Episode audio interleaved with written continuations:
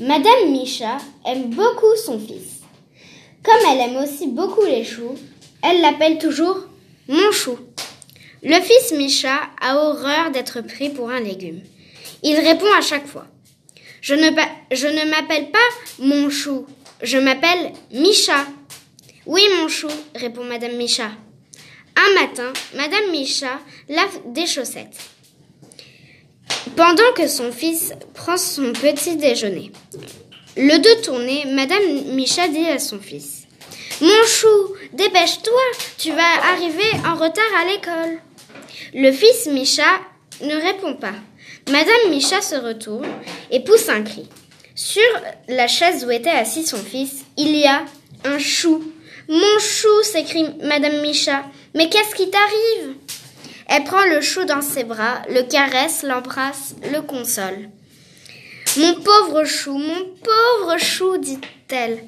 Qu'est-ce qu'on va faire? Il faut pourtant que tu ailles à l'école. C'est le jour de la dictée et des tables de multiplication.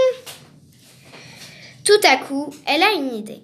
Elle enfonce un bonnet sur la tête du chou, le pose dans un panier et l'emmène à l'école. Elle va trouver l'instituteur, et lui dit en montrant le panier. C'est mon chou, le pauvre chou, il est devenu tout chou.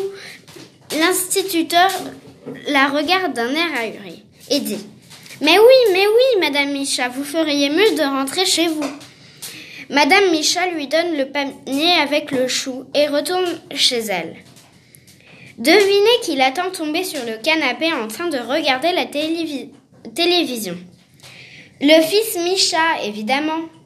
Madame Micha s'est fâchée. Et elle n'a toujours pas pardonné son, à, son fils, à son fils. Maintenant, elle ne l'appelle plus jamais mon chou, mais selon les jours, patate ou cornichon.